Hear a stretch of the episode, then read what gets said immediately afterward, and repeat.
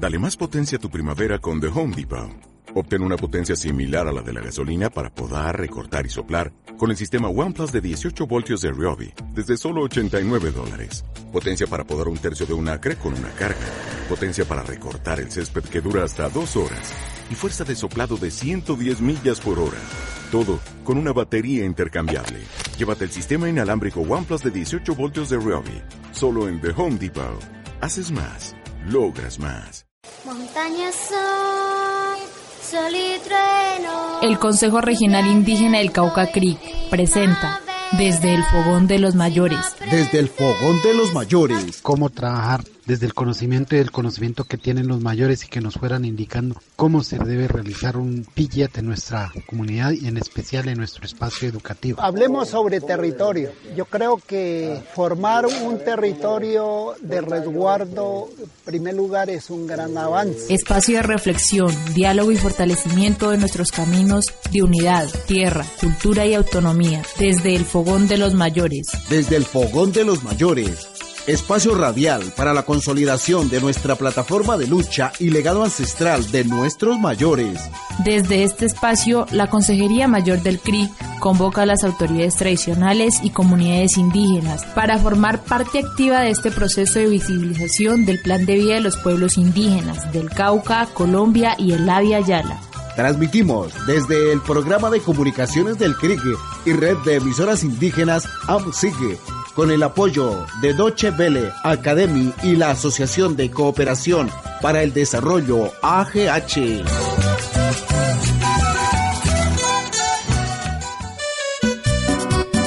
Nuestra lucha por la vida y el territorio, el resguardo indígena de Coconuco, parte del pueblo Coconuco, tiene una extensión territorial que abarca los municipios del Tambo, Popayán, Puracé, Sotará, ya que en tiempos actuales y debido a la división político-administrativa del Estado, el pueblo Coconuco se encuentra ubicado entre los municipios a saber. Sin embargo, el Cabildo Indígena de Coconuco se halla únicamente en el municipio de Puracé, con título colonial desde el año de 1736 y de escritura pública número 394 de 1900 y 538 de 1937, reestructurado y ampliado por Incora según resolución número 2 del 10 de febrero de 1992 y número 041 del 10 de abril del 2013. El proceso de recuperación territorial del Cabildo Indígena de Coconuco, en cumplimiento de la plataforma de lucha del CRIC, tiene una extensión aproximada de 13.858 hectáreas, 138.530.000 metros cuadrados aproximadamente, los predios legalizados por el Fondo Nacional Agrario para ampliación y saneamiento del territorio, con resolución número 02 del 2002, es de 7.548 hectáreas y por legalizar 25 predios que suman 1.786 hectáreas que están en el Fondo Nacional Agrario, pendiente de resolución. Escuchemos a Nelly Sauca, quien nos habla acerca de la recuperación de la tierra en Coconuco. Como compañeras de,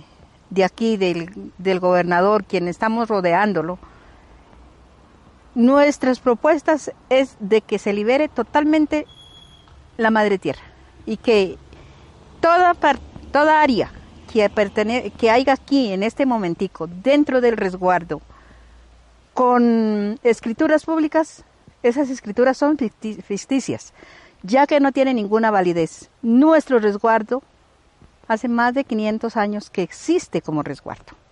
Entonces, por lo tanto, aquí nada puede haber que, que diga que es dueño, que es propietario, porque tiene una escritura. Es falso. Agua Tibia pertenece a la comunidad, a este resguardo Coconuco. Es un área que está dentro del resguardo. ¿Y qué es lo que no quieren entregar? Porque existen los ojos de agua, ¿sí? Del agua de la naturaleza, de algo que es muy propio de la región. Aquí no hay nada del Señor que hoy se titula ser dueño. Nosotros somos dueños. Y las mujeres estamos dispuestas a luchar hombro a hombro al lado de nuestros hombres, al lado de nuestros hijos, al lado de nuestra autoridad para liberar ese espacio. Nos pertenece. Ese espacio es nuestro, es de resguardo Coconuco. No es un interés personal. Es algo que es fundamental porque es para el bien del, de aquí, de la comunidad, del resguardo. Somos 500, 5.300 familias. ¿Será eso menos que una persona particular? Yo pienso que no. Nosotros somos colectivos, nosotros no, no trabajamos individual. Entonces, por lo tanto, necesitamos esos espacios para generar lo que se, el recurso que se necesita para nuestras familias, porque aquí es un territorio que aquí no hay nada ilícito, por lo tanto nosotros lo único que tenemos es las manos para trabajar la tierra y necesitamos los espacios. Eso es lo que yo tendría que decir. Aún nos falta 1.045 hectáreas para el saneamiento que corresponde al título colonial. Nuestra lucha y resistencia se enmarca en el plan de vida del pueblo coconuco, las que se ajustan a la plataforma de lucha del Consejo Regional Indígena del Cauca, lo que establece el decimocuarto Congreso Regional llevado a cabo en Coconuco el 20 de julio del 2013, en el que se adecúan los puntos 1 y 9 de la plataforma de lucha a las nuevas situaciones de la lucha indígena. En todos estos aspectos de lucha recuperación de tierra, igual la mujer ha jugado papel fundamental. ¿Cuál ha sido ese rol de la mujer indígena Coconuco? Eh, la mujer en las luchas de Coconuco yo creo que ha sido pues eh, parte importante de, esta, de esta recuperación porque, porque si, si no más, no más como personas eh, hubieran sido hombres nomás, pues yo pienso que, que hubiera sido mucho más más difícil, pero, pero la comunidad de Coconuco ha trabajado hombres y mujeres, por eso digo son importantes en todo aspecto, porque eh, no la lucha no es solamente del hombre ni de la mujer, la lucha como familia también podría ser así, hombre y mujer, entonces yo pienso que es muy importante, la mujer dentro de las luchas de Coconuco. Desde el inicio de la recuperación de la madre tierra, siempre hemos sido víctimas del Estado por reclamar lo justo. Voces que siempre escucharemos cuando nos hieren a un compañero, nos violan nuestros derechos como milenarios, como ancestrales. En la zona norte del Cauca, nuestros hermanos indígenas están en la misma actividad de recuperación de la madre tierra. Han estado realizando según el espacio de liberación de la madre tierra, hasta tal punto que el gobierno nacional, representado a través del SMAT, no les han permitido realizar esta clase de eventos. Escuchemos a una liberadora de la madre tierra en el norte del Estamos aquí en el punto de liberación, punto uno, y resulta que estamos con deseos de hacer el encuentro internacional de liberación de la madre tierra aquí con todos los compañeros liberadores y, llegaron varios hombres del SBAC y la fuerza pública y nos, nos destruyeron todo lo que se trata, revuelto, ranchos, todo.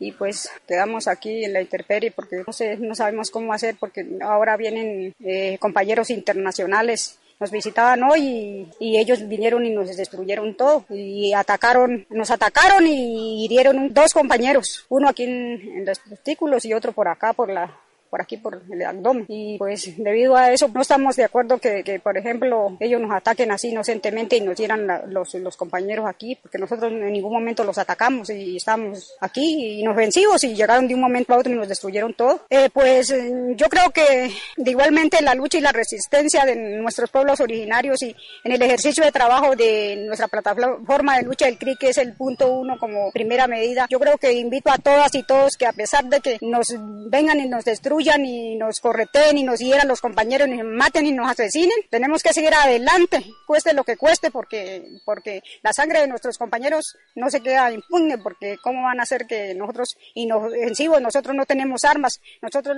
las armas de nosotros son unos bastones y ellos eh, con armas, con papabombas vienen y nos, nos agreden. Yo lo, lo único que le, pido como liberadores y liberadores de la madre tierra, que yo creo que esto eh, viene pasando desde de mucho tiempo que, ellos no nos respetan los derechos humanos internacionales, nos, nos, violan los derechos humanos internacionales. Por lo tanto, hago un llamado al gobierno nacional que, que, por ejemplo, nos respete los derechos como pueblos originarios y que nosotros estamos defendiendo la vida y el territorio y que nos valore ese trabajo que nosotros estamos haciendo como generaciones étnicas